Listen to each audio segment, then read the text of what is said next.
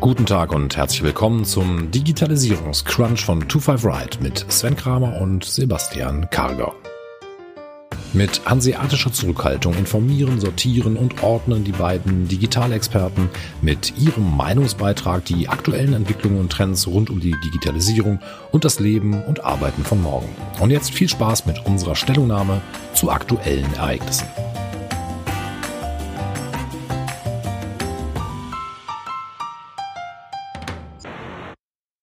Ich habe gerade auf dem Weg hierher gesehen, dass Homeschooling wieder bei Twitter trendet. Heute der Tag zwei. Gestern war es Tag eins, heute Tag zwei. Ganz genau. Und man muss ja irgendwie sagen, dass äh, die Ambitionen der Regierung werden beim Thema Digitalisierung ja gerne kritisch diskutiert. Aber man sollte auch mal anmerken, E-Sport war gestern flächendeckend verfügbar. Ja, super. bei Bildungsplattformen war das gestern nicht der Fall. Aber da, da, da sieht man dann mal wieder, es offenbart dann mal wieder, wo wir dann mit der Digitalisierung stehen. Man sagt uns ja immer, wir sollen nicht so schlecht über Digitalisierung reden, aber jetzt wird dann Homeschooling ja schon das zweite Mal in dieser Pandemie wichtig und äh, die Server versagen. Ja, ganz genau. Und man stellt fest, es dauert dann halt vielleicht doch manchmal ein bisschen länger, etwas äh, zu digitalisieren. Einige weitere Services sind für Donald Trump nicht mehr verfügbar. Und klar, man hat natürlich davon gehört, dass gerade so die Social Media Accounts von Donald Trump auf Facebook und Twitter und so weiter eingeschränkt wurden. Aber nicht nur die hat es getroffen, sondern es hat noch andere Dienste getroffen. Und vielleicht gar nicht so publik geworden, aber durchaus interessant, weil wir haben in der Vergangenheit häufiger darüber gesprochen. Shopify hat zum Beispiel auch für Trump seine Accounts geschlossen. Hm, ja, genau. Also Shopify hat die, die Accounts geschlossen. Wie du sagst, Twitter hat ja jetzt auch, ich glaube, ich weiß gar nicht, ob sie es komplett das gesperrt ja, haben ja. oder wäre mhm. zeitlich nur begrenzt, aber ich glaube auch komplett gesperrt. Und ja, also auch ähm, weitere Plattformen sind davon betroffen, wobei ich mich jetzt halt mal frage, ob nicht andere Plattformen auch einfach aufspringen. Ne? Also die sagen halt, ja. äh, wir nutzen jetzt gerade diese Marketingmaschinerie, die dort läuft und keine Ahnung, Tinder sperrt auch das Profil morgen. Ja, also es war wohl wirklich so. Ich hatte so ein äh, Bild gesehen von äh, NBC, glaube ich, war es, dass Grinder auch äh, Trump gesperrt hatte. Ich glaube nicht, dass er vorher einen Account gehabt hat. Also es ist schon so, dass ähm, natürlich jetzt viele irgendwie auf diesen Zug mit aufspringen und eben sich ähm, vielleicht jetzt auch trauen, weil die Großen irgendwie vorgeprescht sind. Aber bei Shopify war es selber so, Shopify selber ist ja die E-Commerce-Plattform, über die wir häufiger schon gesprochen haben. Und da hat die Trump-Organisation und eben auch äh, die Webseite von seiner Wahlkampagne haben dort ihre Shops laufen. Du kannst auch Merchandise kaufen, wie zum Beispiel diese Make America Great Again Cap. Und die haben ähm, bereits als einer der ersten haben sie ähm, die Shops geschlossen und auch dauerhaft geschlossen. Also bei Twitter war es ja noch so, dass es halt vorübergehend war, aber Shopify hat die Accounts gleich ganz dicht gemacht und hat einfach das auch damit begründet, dass sie, äh, ich zitiere das mal, die, sie verbieten Bewerbung oder Unterstützung von Organisationen, Plattformen oder Personen, die Gewalt androhen oder gutheißen. Und das war auch gar nicht das erste Mal. Schon 2018 haben sie in anderen, ähm, haben sie andere Shops geschlossen von einigen rechten Gruppen. Also das ist auch so eine Richtlinie, der CEO folgt, der, ich glaube, der hat 2017 mal darüber was geschrieben, der folgt dieser Einstellung. Und auch neben Shopify, auch sowas wie Stripe, ist jetzt in Deutschland nicht so bekannt, ist aber in den USA einer der größten Online-Zahlungsdienstleister, 2019 mit 22,5 Milliarden Dollar bewertet, verarbeitet auch keine Zahlung mehr für die Wahlkampf-Webseite von Trump.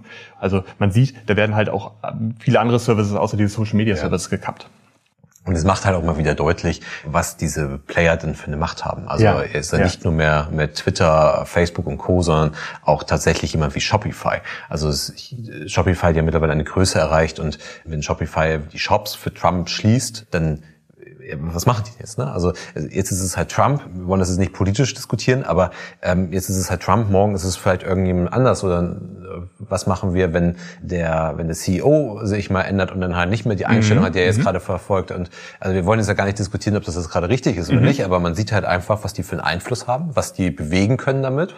Und heute ist es halt A, morgen ist es halt B, was die eventuell sperren würden. Also auf jeden Fall ein Thema, mit dem man sich da irgendwie beschäftigen sollte. Und man wahrscheinlich das mal gesellschaftlich diskutieren sollte, ob das so gut ist, was da gerade passiert. Also wie gesagt, wir wollen das Inhaltliches nicht bewerten, ob das richtig ist, aber man sieht halt einfach, was die für einen Einfluss haben. Absolut. Ich bin absolut bei dir. Ich würde sagen, bei Shopify ist es vielleicht noch einfach, dass du dir recht leicht auf deinem eigenen Server vielleicht einen eigenen Shop hochziehst. Das mhm. kriegst du ja recht einfach hin. Aber es gibt ein anderes gutes Beispiel, das ich finde noch viel stärker in deine Richtung geht. Und zwar ist es Parler. Also hat man vielleicht mhm. auch gehört, ist eine Social Media Plattform. Und als es so anfing, dass Twitter, Facebook gerade im Zuge von diesen Wahl- und Coronavirus-Informationen und falsche Informationen viel stärker gegen vorgegangen ist, das gelabelt hat und so weiter, wurde halt diese Social Media Plattform Parler ähm, viel stärker benutzt von diesen Gruppen.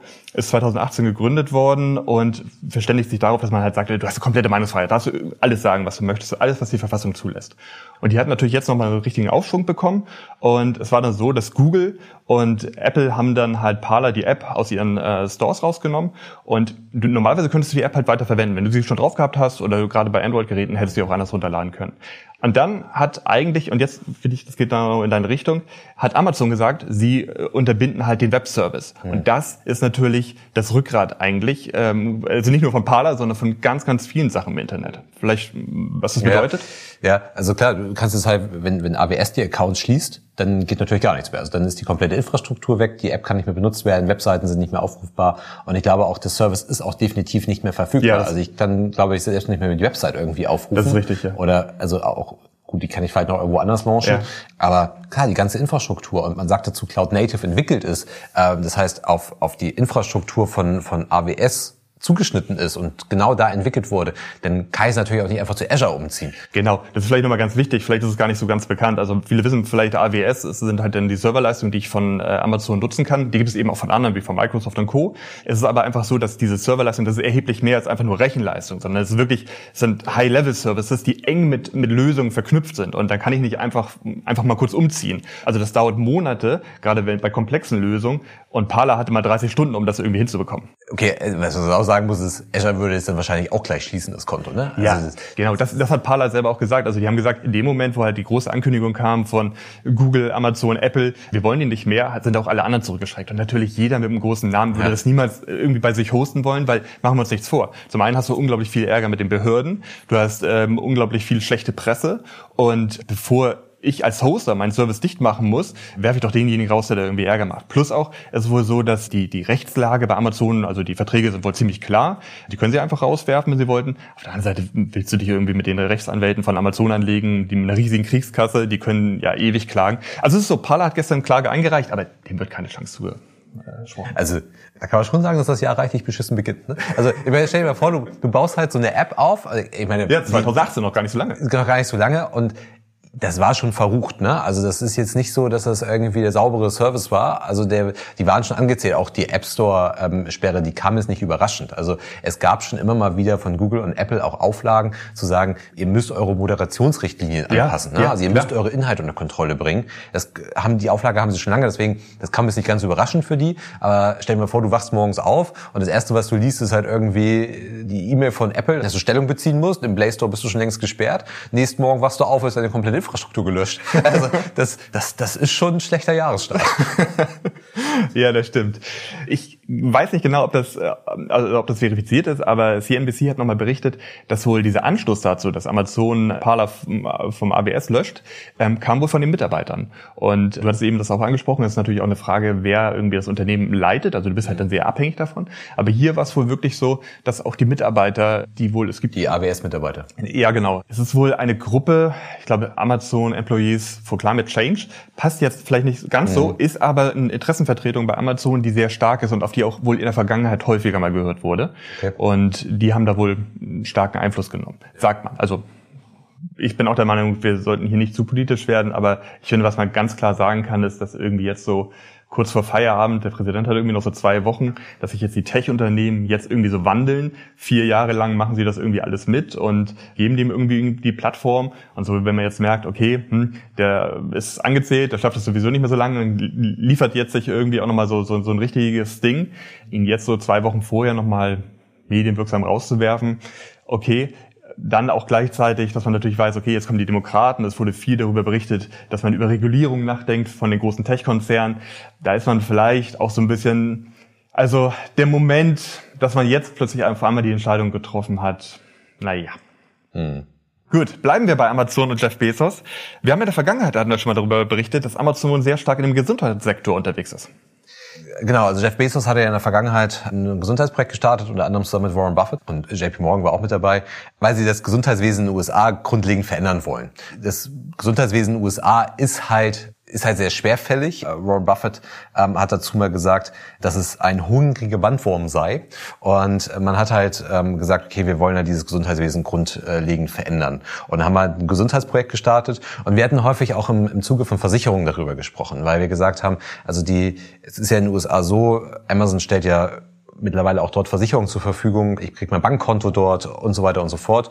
Und es ist natürlich auch für ein Amazon und für ein, für ein Apple relativ einfach, sein, sein Kapital zu nutzen, um einfach ein Versicherungsprodukt mhm. zu bauen. Ja. Plus, dass Amazon natürlich verdammt gute Daten hat über, über die Kunden, auch über die Mitarbeiter und natürlich super Versicherungsprodukte bauen kann und wahrscheinlich mehr als eine Allianz jemals an Daten sammeln könnte, an, an Daten verwerten kann. Dazu müssen sie auch keinen Rückversicherer zurückgreifen und können eigentlich alles aus eigener Tasche finanzieren. Und hier hätte sich Bezos jetzt halt mit Investmentunternehmen, aber auch Banken zusammengetan, um halt gemeinsam ein Gesundheitsprojekt auf die Beine zu stellen. Genau, das Projekt Haven und das gibt es jetzt eigentlich auch schon seit drei Jahren. 57 Mitarbeiter in Boston hat das Unternehmen und sie wollten eine eigene Krankenversicherung mit einem eigenen starken digitalisierten Ärztesystem und direkten Zugang zu Medikamenten aufbauen. Medikamente wissen wir auch, haben wir auch schon drüber gesprochen. Amazon hat sich PillPack gekauft und also das einfach die Services gut zusammenbringen und dann da, wo wirklich auch ein Problem in der Gesellschaft in den USA ist, da halt eine Lösung anbieten. Zuerst war der Gedanke, Haven erstmal nur für die eigenen Mitarbeiter genau. anzubieten und dann später mit dem Gedanken, das der Gesellschaft in den USA bereitzustellen. Ja. Und das scheint auch so, also man, man findet keine klare Aussage, warum das ist eigentlich eingestellt wurde. Also zumindest habe ich jetzt nichts Eindeutiges gelesen, nee, dass jemand ähm, dort Bezug zugenommen hat. Man, man munkelt aber, dass es ein, ein wenig die Kombination war. Ne? Also dass du sagst, du hast halt auf der einen Seite ein Klientel von Amazon-Mitarbeitern und auf der anderen Seite hast du das Klientel an Bankmitarbeitern und die musst du jetzt eigentlich zusammenbringen. Und wenn tatsächlich da es einen gewissen Zielgruppenkonflikt gab und diese Zielgruppen nicht irgendwie gerade des zu Start des Projektes nicht wirklich zusammenzuführen waren, ist das natürlich schade, weil ja die Mitarbeiter ja nur die erste Zielgruppe eigentlich waren. Mm, yeah. Und ich glaube, der Schritt danach, der wäre richtig interessant geworden. Also klar, für die Amerikaner ist auch der erste Schritt schon enorm weil da gibt es halt kein Gesundheitswesen, dass ich sage, ich, jeder Arbeitnehmer oder jede Person in Deutschland, die ist krankenversichert, das gibt es in den USA nicht. Da müssen die, also wenn es eine Krankenversicherung gibt, kommen die Unternehmen dann dafür auf. Das eine Unternehmen macht das besser als das andere. Also es wäre für die schon ein Sprung gewesen. Aber ich glaube, gerade am Versicherungsmarkt relevant geworden wäre halt dieses das Anbieten an die Kunden, weil eben das, was ich sagte halt, wenn ich diese Datenlage halt habe über meine Kunden, dann kann ich natürlich astrein Versicherungen ähm, ja, halt anbieten dazu. Wirklich.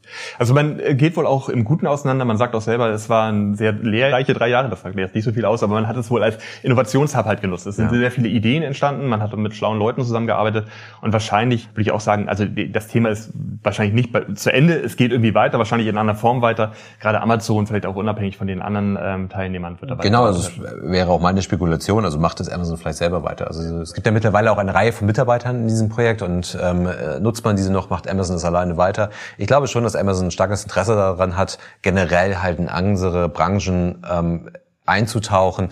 Wir hatten auch in anderen Podcasts immer mal wieder darüber gesprochen, nutzt Amazon seine marktbeherrschende Stellung in einer Branche aus, um in einer mhm. anderen Branche Fuß zu fassen ähm, und da seine marktbeherrschende Stellung letztendlich auch ähnlich aufzubauen. Was habe ich da für kartellrechtliche Fragen? Und ich glaube, ja, machen tun sie das. Also und das, das wäre halt hier genau, also sie würden ja ihre zum Beispiel Daten aus dem Handel nutzen oder von Alexa nutzen und diese Daten dann auch entsprechend ähm, für die Versicherung nutzen. Und ähm, ich glaube, ein Interesse hat Amazon definitiv weiter dort aktiv zu bleiben. Das glaube ich auch. Ich glaube auch, da kommt was wieder. Ein anderes Projekt, das zurück ist, ist das Apple Car oder der Codename Titan. Davon hat man in der Vergangenheit schon häufiger gehört. Das ist ein ganz altes Gerücht. Also die Gerüchte gibt es irgendwie seit 2014, 2015 und es gibt sogar eine eigene Wikipedia-Seite dazu, obwohl es keine offiziellen Aussagen von Apple gibt.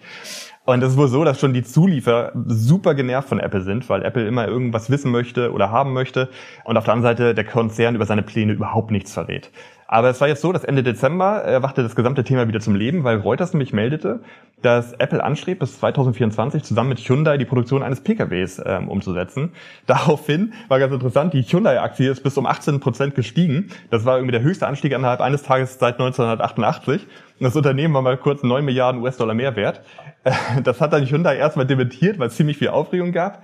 Aber gestern ähm, hat dann Reuters nochmal nachgelegt und ja, es ist wohl so, dass Hyundai und Apple planen, im März einen Partnerschaftsvertrag für ein autonomes Elektroauto äh, zu unterzeichnen und die Produktion soll 2024 in den USA starten.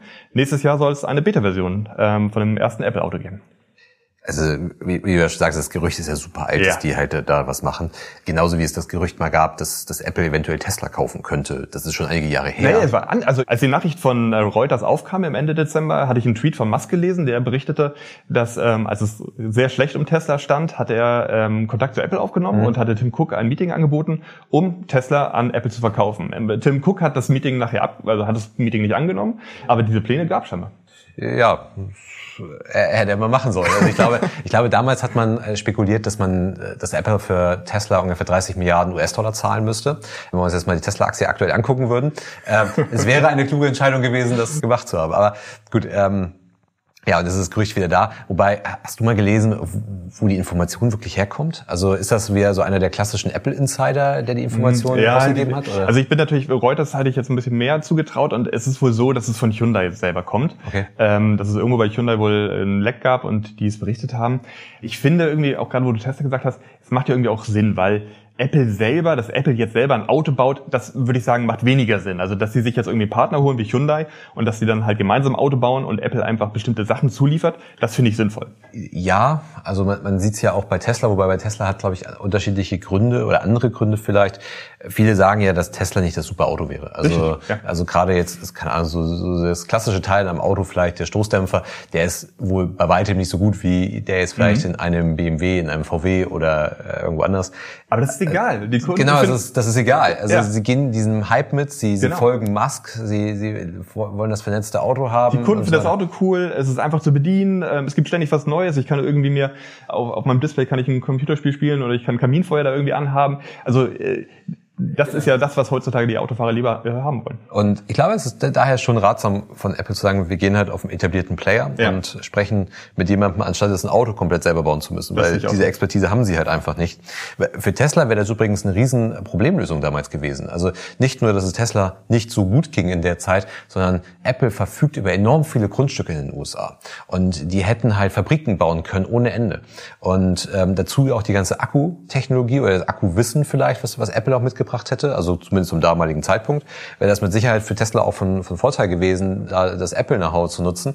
Ich glaube, aber dass sich die Kooperation mit Hyundai wahrscheinlich so erweisen könnte wie die Kooperation mit Intel. Weil, also denen es nicht bekannt ist, Apple hat ja die Intel-Prozessoren sukzessive rausgeschmissen oder schmeißt sie jetzt noch raus aus den äh, MacBooks äh, unter anderem. Äh, auf dem iPhone, im iPad laufen ja sowieso schon die Apple-eigenen ähm, Prozessoren und ähm, da löst man sich jetzt auch sukzessive von Intel, weil man sagt, man will eigentlich alles selber machen. Es soll alles ineinander gegossen sein und es soll alles bestmöglichst miteinander zusammenarbeiten. Und das sehe ich auch als, als Risiko für, für Hyundai dann an dieser Stelle. Ne? Also sagen, ich, ich gehe diese Kooperation ein, ich lasse mich da vielleicht missbrauchen dann ein Stück weit. Mein Aktienkurs profitiert enorm damit. Ich werde auch über Jahre, werde ich Absatzzahlen haben, weil auch wahrscheinlich im konventionellen Bereich die, die Marke Hyundai damit gestärkt werden würde. Aber langfristig, also wenn wirklich Apple sagt, das ist für uns ein Erfolgskonzept, das Auto, dann kann ich mir nicht vorstellen, dass Apple nicht irgendwann selber sagt, wir bauen jetzt eins. Sehe ich genauso. Das Fahrzeug selber steht nicht mehr im Zentrum und ich finde diesen, das Beispiel, das du gerade mit den, mit den Chips gebracht hast, das passt ja irgendwie auch ganz gut, dass ich würde sagen, einfach, es wird für das Auto bald nur noch einen Zentralcomputer eigentlich geben und für den braucht man eigentlich Chips und man braucht Software und das ist beides, was Apple halt kann. Ja. Und äh, das rundherum ist einfach nur... Ja. Wir haben ja beim MB-OS ja schon drüber gesprochen, ja, bei dem richtig. OS von, ähm, von, von Mercedes. Ich meine, in der Mercedes sind halt über 200 Softwarehersteller drin und so weiter. Also die müssen sowieso, also die fangen fangen alle an, halt die, die Technik selber aufzubauen und so weiter und so fort. Also das, das Auto geht da in den Hintergrund und wer weiß, was es da für, für Absprachen nachher zwischen Apple und Hyundai gibt. Also irgendwas wird Apple sich dort einfallen lassen müssen. Also sie werden da jetzt nicht äh, auf Jahrzehnte in einer Kooperation leben und sagen, ich, wir kaufen von euch das Auto und vernetzen das einfach. Ja, nee, ich sehe das auch so. Also vor allem ähm, Apple wird einfach das Auto klar definieren, die werden vorgeben, in welche Richtung es geht, die werden die Software herstellen, Dienstleistungen daraus anbieten. Es ist einfach die Kernkompetenz von Apple und eigentlich liegt darin ja auch noch die Gewinnmarge. Ne? Also welche weiteren Serviceleistungen und so weiter kannst du mit anbieten. Ja. Also, riesiges Thema. Ich bin mir sicher, dass es also wirklich dieser Vorstoß sollte den traditionellen Autokonzernen, also das müssen die ernst nehmen. Das äh, könnte schon nach den langen Gerüchten ja. könnte was dran sein. Aber ich bin am Ende mal gespannt, ob die Räder wie beim Mac Pro dann fast so viel kosten wie das halbe Auto. Der Adapter zum Tanken. ja, genau. Also zum Aufladen. Wird ohne Adapter geliefert. Aber wo wir gerade bei, bei Totgesagten sind oder bei totgesagten Gerüchten sind, es gibt doch mal wieder was Neues im Bereich Smart Glasses. Ja, genau. Also man hat vielleicht davon selber gehört, Facebook hat es selber auch bestätigt. 2017 haben wir schon angekündigt, sie arbeiten an Smart Glasses. Und September 2019 meldete dann äh, The Information, dass Facebook an Smart Glasses arbeitet, die ähnlich wie die Brillen von Snap sind. Und ähm, da arbeiten sie zusammen mit Ray-Ban. Äh, um das mal ganz kurz einzusortieren, Snap, also vormal Snapchat, hatte ja September 2016 so Sonnenbrillen entwickelt mit eingebauten Kameras und die greifen damit eigentlich dieses ursprüngliche Konzept, das man damals von diesen Google Glasses gehört hat. Gibt's nicht mehr, Google hat das eingestellt, aber dieses gesamte Thema ist einfach, da arbeitet man ziemlich lange schon dran es hat sich aber nie wirklich was mal herauskristallisiert, was irgendwie auch einen annähernd Erfolg haben könnte. Ey, die Dinger sahen aber auch fürchterlich aus, ne? Also das, das muss man mal sagen, das setzt sich halt keiner auf. Und deswegen glaube ich, diese Kombination mit Ray-Ban, das, das könnte was werden, wenn es halt wirklich aussieht wie eine Ray-Ban danach und nicht wieder wie Science Fiction dann nachher aussieht, dann könnte das halt was werden. Ja, das, ja, das, das, das glaube ich auch. Also vielleicht muss man es einmal unterscheiden. Es, es gibt ja schon einen Bereich, in dem ist das verdammt groß geworden. Also das ist so dieser gesamte Bereich Produktion und so weiter. Da können wir vielleicht gleich drüber sprechen sprechen. Da gibt es auch diese Microsoft HoloLens und so weiter, die wirklich sehr stark verwendet werden. Ja, und es gibt ja auch Anwendungsbereiche, du sagst es in der Produktion, aber auch im Lager, beim Picken ja. von Waren und so weiter, macht das definitiv Sinn. Also wenn ich darüber halt die Anweisung bekomme, jetzt dritten Gang links und so weiter, jetzt zweiter Regalboden, folgendes Produkt rausnehmen, das macht definitiv Sinn. Und dann habe ich noch die Kamera dabei, kann das Produkt damit direkt scannen. Also ich glaube, Use Cases gibt es dort im Business-Umfeld, aber auch im privaten Umfeld gibt es dort ausreichend welche. Aber im privaten Umfeld kommt es dann halt auch irgendwie drauf an, wie sieht das ganze Teil aus. Ja, richtig. Und wenn ich das halt nun die Wahl habe, mir eine, eine schicke Brille dort irgendwie aufzusetzen oder halt, wenn man sich einmal Google Glasses mal angeguckt hat, äh, es gab ja mal der, CEO von, von Google war ja mal auf einer Hochzeit damit. Ähm, ich habe ihn mal in der Bahn in, in New York habe ich ein Foto gesehen. Oder, das, das, das also ja, das, das war irgendwie fürs Marketing irgendwie ganz nett, aber das, das setzt sich ja kein Mensch auf. Also das ist ja genauso wie die, die 3D-Brillen. Also wer, wer setzt sich denn ernsthaft eine 3D-Brille auf, um damit anschließend die Tagesschau zu gucken? Also das, das macht halt keiner. Deswegen glaube ich, äh, Use Cases gibt es dort ohne Ende. Also gerade im Bereich Augmented Reality gibt es verdammt viele Use Cases, die auch in der, im privaten Umfeld Anwendung finden würden. Aber das ganze Ding muss halt gut aussehen. Ja. Und da glaube ich, kann die Kombination mit Ray-Ban kann da ganz gut sein. Und ich würde da so, eine, so einen Vergleich auch letztendlich zu den Uhren irgendwie ziehen. Weil ich habe immer noch eigentlich darauf, oder ich warte eigentlich immer noch darauf, dass es mal eine Rolex gibt mit einem smarten Display ähm, da drauf, weil was würde denn dagegen sprechen, wenn ich halt das Apple Watch Display, also Apple spricht dagegen, aber das Apple Watch Display auf eine Rolex äh, bringen würde. Also viele stören sich ja an der Smartwatch noch, egal welche das ist, weil sie halt sagen, okay, irgendwie Uhr ist vielleicht für mich ein Statussymbol oder das ist irgendwie das, das Einzige, was dem vielleicht ein Mann sich irgendwie vielleicht auch irgendwie ein nettes Accessoire irgendwie hat und für die ist diese Uhr halt wichtig. Und da geben viele Menschen enorm viel Geld für eine Uhr aus. Und dann schmeiße ich die weg oder tue ich sie in den Schrank, um mir anschließend für 300 Euro äh, eine Apple Watch irgendwie umzubinden, die bei weitem denn halt nicht mehr so aussieht und nicht mehr so viel hermacht. Und deswegen glaube ich, ähm, auch diesen, also es ist der Smartwatch-Markt schon deutlich weiter als der Smart ähm, Glasses-Markt, aber ich glaube auch dem Smartwatch-Markt würde es nochmal gut tun, wenn ich halt es irgendwie schaffe, dieses Display und diese Funktionalitäten in das Gehäuse irgendwie mit reinzubringen, was ich vielleicht von, von Rolex oder von sonst wem dann halt irgendwie kenne. Du hattest gerade ganz kurz Augmented Reality angesprochen. Das ist ja irgendwie auch so ein bisschen so der Mehrwert, den ich bei diesen Smart Glasses hätte beim Einsatz am Arbeitsplatz ist es halt so, ob ich irgendwie die Lösung von Epson, Microsoft oder Lenovo hat jetzt auch eine eigene Lösung von Smart Glasses vorgestellt, dass wirklich, dass ich die Produktivitätssteigerung im Büro habe durch einfach Einblendung von Informationen oder Objekten in die Realität. Aber das braucht halt Platz, ne? Und du brauchst halt Rechenleistung und so weiter. Und die Geräte sehen natürlich dann auch entsprechend größer aus. Das kann ich, ich bin absolut bei dir im privaten Umfeld ein bisschen schwieriger tragen. Und so versucht man bei jetzt wohl bei Facebook auch ein bisschen die Erwartung auch zu steuern und deswegen auch dieser Vergleich wieder zu Snap wieder zurück. Denn also die Brille soll wohl kein Augmented Reality können, sondern sie soll wohl ganz tolle, smarte Funktionalitäten haben, aber das soll sie wohl dann doch noch nicht können. Man versucht wohl, mhm. das ist so wirklich in dem, in dem äh, Interview, das ich gesehen hatte, war es so dass man auch aktiv gesagt hat, man versucht den Hype ein bisschen runterzufahren, weil die Erwartungshaltung sonst irgendwie ein bisschen ähm, äh, falsch gesteuert wird. Aber was man ja ganz klar sagen kann, ist, ähm, oder auch überhaupt, warum dieses Thema so interessant ist, ist es ja so, dass ähm, das wird, also man sucht natürlich ganz stark nach der nächsten großen Computerplattform, nach dem Smartphone. Also weil darüber diskutieren wir ja auch häufig. Was kommt denn irgendwie nach dem Smartphone? Ja. Ich glaube, gestern, vorgestern, vor 13 Jahren wurde das erste iPhone vorgestellt. Und äh, was ist jetzt so der nächste Schritt, der dann auch wieder eine unglaubliche Disruption wieder mit sich bringt? Ähm, Facebook ist da sehr, sehr stark bei diesem Thema einfach hinterher. Also ich weiß, Mark Zuckerberg selber, der ist ja hinter VR und AR, ist er ja sehr, sehr stark hinterher und Oculus treibt da nach vorne obwohl die Erfolge all sehr, sehr gering sind. Aber sie suchen halt sehr stark nach dem nächsten Device. Das nächste Device wird kommen. Also das, das, das glaube ich. Und wir werden dann nicht mehr lange mit dem Smartphone arbeiten und leben.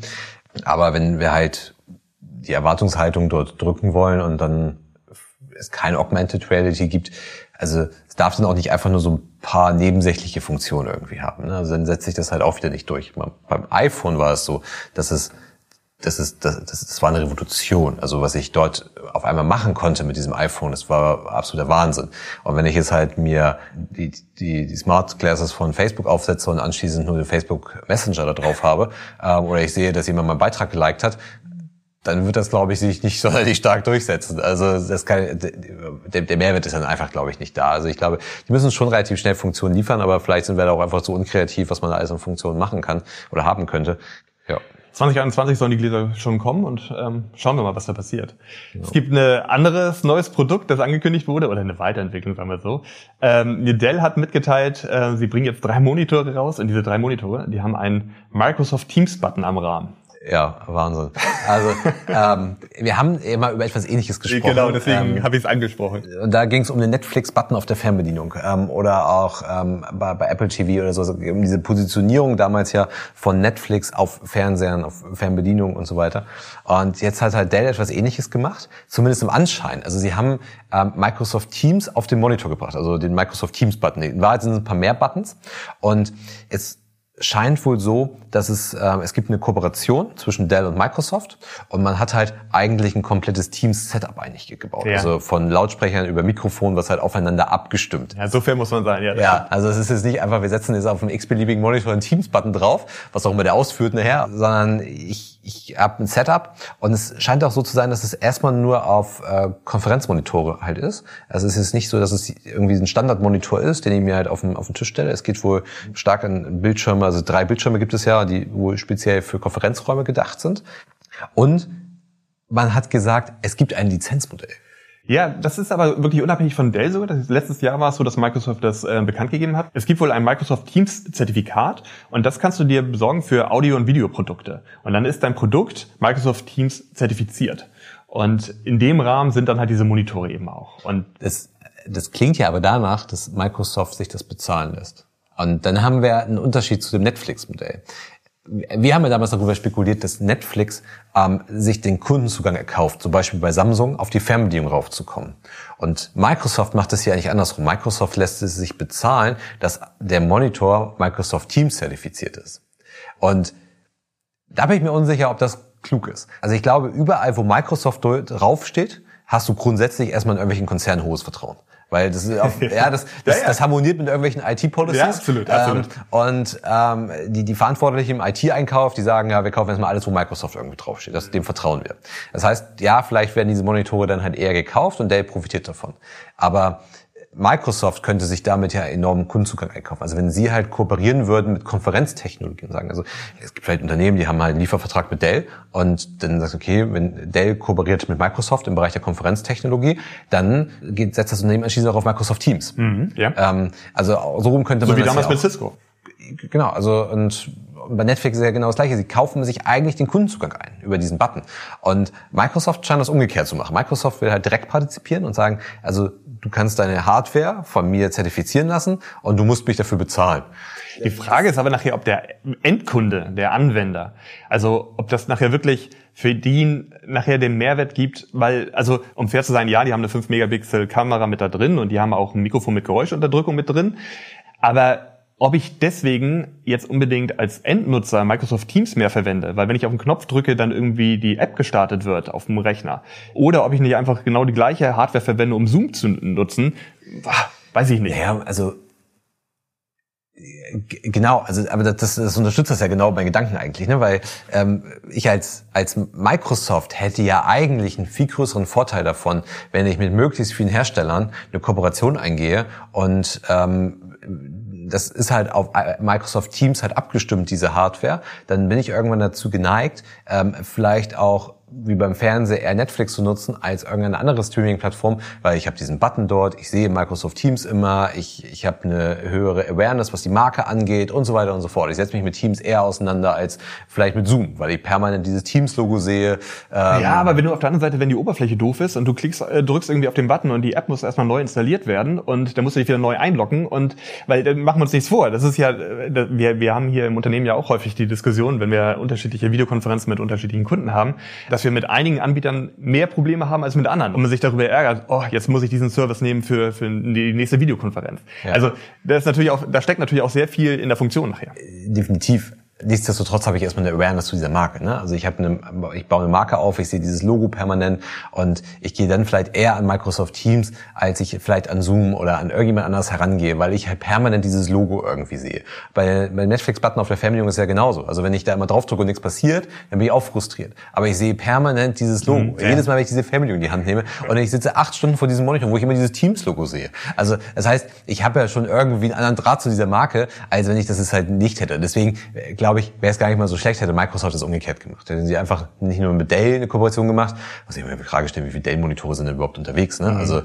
ähm, Gut, gibt amerikanische Markt vielleicht. Ja, aber es gibt so viele Hersteller. Also wenn Netflix die Kooperation mit Samsung eingeht, da habe ich ja schon einen riesen Marktanteil erschlossen. Aber Dell wird bei weitem im Bereich der Monitore nicht den Marktanteil haben wie Samsung im Bereich der Fernseher. Also, ähm, so, also ich glaube, ich glaube, es wäre umgekehrt ein bisschen klüger gewesen, das, das zu tun. Ähm, aber ist vielleicht irgendwie so ein klassischer Microsoft-Move auch, ähm, das so zu machen. Ähm, ja. Wir, wir haben gerade darüber gesprochen, wie man es am besten äh, für den Endkunden einfach macht. Und äh, ein, ein kleiner Schwenk ähm, durch die Medien in Deutschland geht ja, wie kompliziert das ganze Thema mit dem Impftermin ist und einen Impftermin zu bekommen. Das Problem ist nicht nur in Deutschland so, sondern in den USA auch. Und so haben einige Behörden in den USA angefangen, versucht, sich selbst zu helfen. Also wie können sie diese Impfterminvergabe am besten irgendwie organisieren? Und die Behörden in Florida haben angefangen dafür, die Eventmanagement-Plattform Eventbrite zu nutzen ja, also ist, ist, ist mal schon mal smart, will in Deutschland grundsätzlich nicht gehen wegen Datenschutz. Aber finde ich eigentlich ganz smart, weil sie haben gesagt, wir haben ein Problem und so, es gibt genug die Veranstaltungen können. Also man könnte ja den Impftermin als Veranstaltung sehen. Und gehe ich halt auf Eventbrite. Auf die Idee muss man erstmal kommen. Also äh, Eventbrite selber, ich weiß nicht, wer es nicht kennt, ähm, das Unternehmen gibt es zwar schon seit 2006, ist aber, würde ich sagen, in den letzten Jahren nochmal so richtig groß geworden, ist ein Anbieter von Online-Ticketing, Eventorganisationen für Veranstaltungen, Konzerte, Partys und so weiter. Bei Two Five Ride benutzen wir das auch für, für die Planung und Organisation von unseren Veranstaltungen und ist eigentlich darauf gar nicht ausgerichtet, aber man hat gesagt, okay, damit kann ich recht einfach Termine planen. Also ich, ich kann ja einfach sagen, ich, ich, ich suche mir einen Size-Slot aus, äh, buche das darüber, ähm, kann alle erforderlichen Daten schon eintragen. Und ja, also vielleicht ist es nicht der sauberste Weg und vielleicht wäre es besser, wenn die Gesundheitsämter halt eigene Software hätten. Aber wir schlittern ja, und das auch nicht nur in Deutschland, sondern wir schlittern ja von einem Digitalisierungsdebakel in das andere hinein. Also das, das, das fing ja schon im letzten Jahr irgendwie mit an, dass die ganze Infrastruktur für, für Homeoffices nicht funktioniert. Dann haben wir das ganze Thema Homeschooling, was nicht funktioniert. Wir haben das Thema Impftermine, was nicht wirklich funktioniert. Das ist nicht nur in Deutschland der Fall, das ist auch überall anders der, oder in vielen anderen Ländern der Fall. Aber Florida sagt halt einfach, okay, wir, wir brauchen eine Lösung. Deswegen finde ich schon, schon recht smart. Es gibt, es gibt auch ein gutes Gegenbeispiel. Also New York City zum Beispiel, die haben einen eigenen Online-Prozess aufgesetzt. Also die mhm. Behörden haben einen Prozess aufgesetzt. Und das ist halt so, es ist ein mehrstufigen Überprüfungsprozess, um erstmal ein Konto einzurichten. Und dann hast du einen sechsstufigen Prozess, um einen Termin zu vereinbaren der gespickt ist von 51 Fragen und du musst Attachments hochladen. Und wir reden hier über Senioren, die aktuell jetzt geimpft werden. Ja. Ne? Also das, das ist genau das Gegenteil. Also damit erreichst du dann irgendwie gar nichts. Also es sind auch Florida sind einige anderen sind Florida gefolgt, also Tennessee macht das auch, Texas macht das auch und auch in Großbritannien wird es wohl teilweise genutzt. Du hast es am Anfang ganz kurz mit angerissen, das Thema Datenschutz. Die New York Times hat bei Eventbrite mal angefragt, wie es denn mit dem Datenschutz aussieht, weil man muss ja schon sagen, ne, das sind ja schon ein bisschen sensible Daten, aber Eventbrite hat sich nicht geäußert dazu. Ja, aber ich, äh, sensible Daten, also im, im Zweifel haben die eine Terminvereinbarung drin und sie wissen halt, dass äh, Herr Müller geimpft wurde. Ne? Also ja, also man muss das schon ernst nehmen, da bin ich ja mit dabei. Ne? Aber äh, ich, trotzdem hat man halt einfach eine Lösung. Und wir erleben ja so, so ein Missgeschick nach dem anderen eigentlich. Ähm, und deswegen, also bevor dann irgendwie keiner zu seinem Termin kommt, hat man dann halt über eine Lösung. Also äh, gut, muss man dann halt abwägen. Man hätte auch wie New York, also man hätte auch eine vernünftige Software bauen können. Ne? Und die New York setzt auf eine eigene, aber wenn ich dann durch 51 Schritte durch muss und noch diverse Anhänge hochladen muss, ja, vielleicht brauchen sie diese Information, aber ja, und vor allem auch äh, gar nicht böse gemeint, aber es gibt halt vielleicht dann auch bei der aktuellen Zielgruppe ist es dann halt vielleicht mit weniger digitalen Know-how noch schwieriger, halt genau durch diesen Prozess durchzukommen. Ja. Und aber vielleicht noch ein Thema, weil du hattest dazu auch mal einen Podcast aufgenommen und zwar ging es um Bots. Das darf man nämlich auch nicht so ganz ähm, außer Acht lassen. Also jetzt wird zwar bei Eventbrite angeboten, aber es ist dann trotzdem nicht so einfach, gleich einen freien Slot zu kriegen. Und es ist so, dass es ein, wohl eine ganze Reihe an Bots gibt, die in der Vergangenheit genutzt wurden, um zum Beispiel Konzertkarten für ein Madonna-Konzert äh. und so weiter zu bekommen.